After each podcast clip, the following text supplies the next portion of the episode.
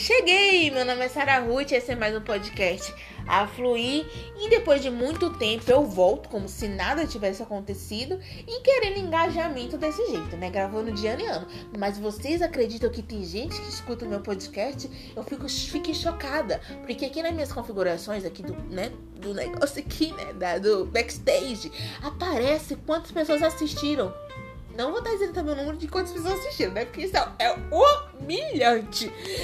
Mas é isso, cara. Ó, eu cheguei numa idade que esse negócio de rede social, de engajamento, de tudo, é, eu tenho um pouco. Eu tô um pouco perdida, porque era para mim já ter conquistado muita coisa eu não tô, e eu não conquistei. Então eu falo assim, eu vou, eu me nego a aceitar essa idade, não tem condição, não tem, eu não tenho gabar, eu eu não sou gabaritada para ter a minha idade, porque tu tem que ter muitas coisas. Então às vezes eu crio uma fanfic na minha cabeça que eu sou jovem, adolescente, pá. E eu tava em um grupo, só que eu tenho que aceitar que eu não tenho mais, é, não tenho mais cara de jovem. Eu tava em um grupo do WhatsApp que tinha outras pessoas lá e tal. E aí todo mundo se apresentando. E eu falei assim, mano, eu não vou falar a idade que eu tenho, né? Porque eu vou ser banida do grupo. Eu falei, vou mentir. Mas eu podia mentir, tipo assim, uns três aninhos a menos, quatro. Não, eu falei que eu tenho 17 anos. Aí todo mundo começou a mandar foto. Eu falei, meu Deus do céu, ferrou. Que foto eu vou mandar? Se eu tô em todas com fios de cabelos brancos e óculos de garrafa no meu rosto. Aí eu mandei uma foto, falei, não, tenho 17, essa é a minha foto. Aí o Guri mandou o áudio e falou assim, mas tu não, tu não tem cara de 17, não. E eu tô nisso. Então agora eu comecei a falar, não vou falar a minha idade. Não pode perguntar isso pra mim. Sabe aquela história que a tia fala, olha, não pode fazer esse tipo de pergunta, perguntar a idade das pessoas. Eu tô nessa fase. A pessoa pergunta a minha idade, eu falo, não vou falar. Aí a moça fala, a sua idade, senhora, eu falo, não vou falar. A pessoa, você tá no médico, você precisa fazer uma inscrição aqui pro doutor te consultar. Eu falo, não vou falar a minha idade. Eu, eu tô me recusando, sabe por quê? Porque eu não conquistei merda nenhuma. Eu tenho não sei quantos anos e o que, que eu tenho na minha vida? As pessoas me encontram e falam, e aí, tu tá morando aonde? Eu falo com a minha mãe.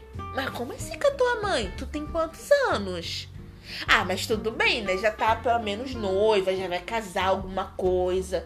Eu falo, não, não tenho nem contatinho no caso, né? Mas como assim? Não tá noiva nem casada? Ah, mas resolveu focar no trabalho, né? Não, mas tu tava trabalhando de quê? Eu de nada. Aí a pessoa, mas como assim? Com a tua idade, não trabalha de nada? Ah, mas focou nos estudos, tá ali numa pós, num mestrado, para depois começar a vida mais, né, ali. Eu falo também não, tá? Não concluí a faculdade, certamente não vou estar conseguindo concluir. Aí a pessoa olha, mas como? Como é que você tá vivendo sem nada dessas coisas? Porque criou-se umas regras para você ser quando é adulto e eu não consegui bater nenhuma meta. E eu fico seriamente preocupada, porque eu vou morrer não vai ter um neto para deixar minha herança. Isso se eu tiver herança. Porque no caminho que eu tô indo não vai ter herança. E é uma das coisas que eu mais fico aflita nisso de ficar adulta é a questão do casamento.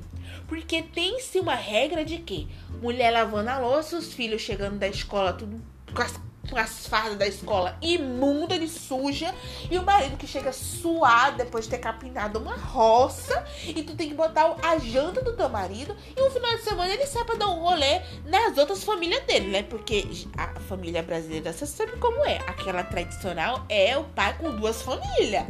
E nenhuma sabe que a outra existe às vezes, hein? E eu não tenho isso. Então, eu tô adulta, tô fazendo o que nessa categoria? Gente, é pra eu estar tá com 15 anos. Eu tenho vida de 15 anos. E eu tenho preguiça desse negócio de casamento.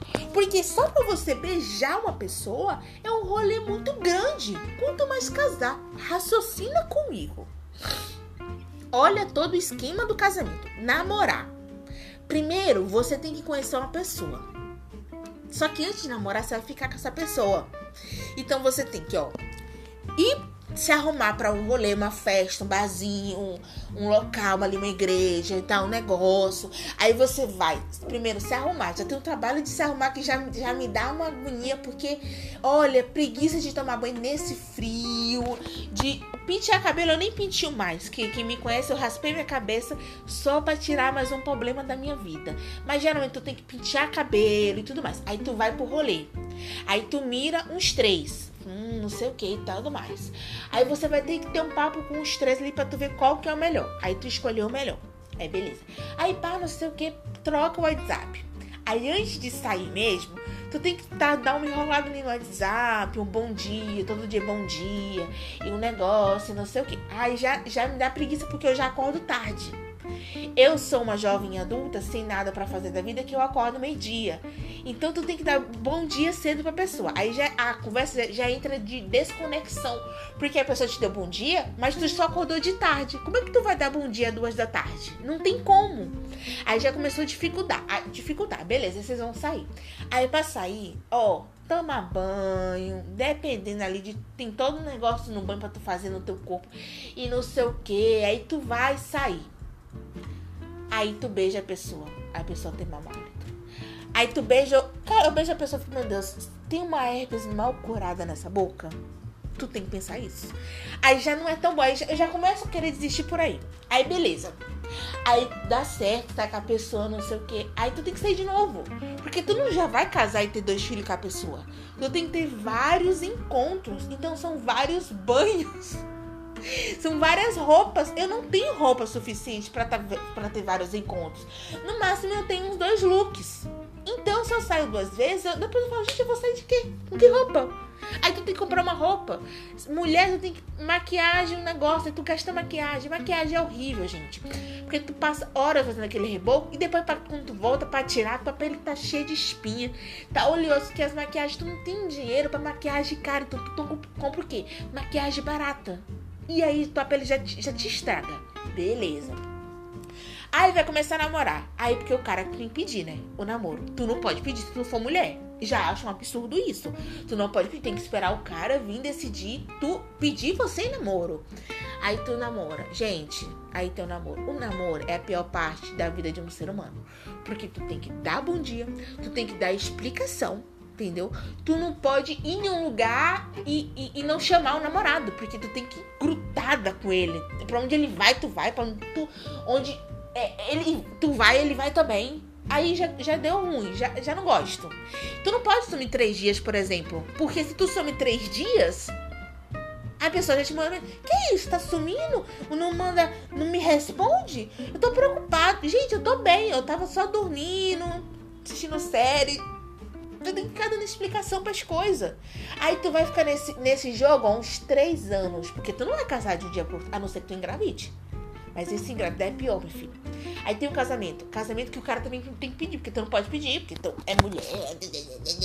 Não pode pedir o cara. Porque se você pede, o cara vai olhar pra tu e falar assim, ué, quero não, mano, quero casar não. Aí tu fala assim, meu Deus, Tu não pode pedir o cara, porque ele pode te dar, não. Agora, se ele te pede em casamento, tu tem que dar sim. Não é. é mas me diga se não é. Se tu chegar pro cara e falar assim, ah, quero casar, o cara pula fora. Agora, na hora que o bonito resolve querer casar, tu tem que aceitar. Porque se ele te der um anelzinho, no mínimo aí um pouquinho caro. Caro que eu falo não é nem diamante. Porque esses caras me vêm com os latão que comprou no shopping achando que é algum diamante. Aí vem com um anel que nem é tão caro assim. Aí te pede em casamento. Se tu não aceita, tua família fica. Ah, mas como assim? Você quer ficar solteira pro resto da vida? É uma absurdo. Olha, gente, não dá para namorar. E filho, olha, ficar nove meses sem poder dormir de bruxo, eu não quero. Eu não gosto de dormir de barriga pra cima. Esse negócio de dormir de barriga pra cima, já vem uns roncos, tu ronca e não dá pra tu virar direito. Não quero engravidar. Não quero. Esse negócio. Quem inventou que mulher tem que ficar. Por que, que os homens não engravidam? Podia ser os dois, né? A opção de uma, a opção de. Tipo assim, aí tu casa, Aí teu marido, ah, eu quero um filho. Então gravide você, filho. Então fique com a barriga você. Mas não, não dá. Olha, gente, crescer tá muito ruim esse negócio de relacionamento. Eu não tô gostando, entendeu? No próximo podcast eu vou falar sobre faculdade. Pra todo mundo chorar junto comigo sobre a minha história universitária, tá? Que é uma desgraça, gente. Todo mundo acha que eu sou engajada universitária, rica e famosa. Mas olha, minha vida acadêmica é um cocô. E eu volto daqui a uns dois dias, eu não sei, vou ver. Beijos. Tchau, fui. Meu nome é Sara Ruth. Me siga nas redes sociais, Sara Ruth Oficial. Sara CH, Ruth R-U-T-H. Beijos. Amo vocês.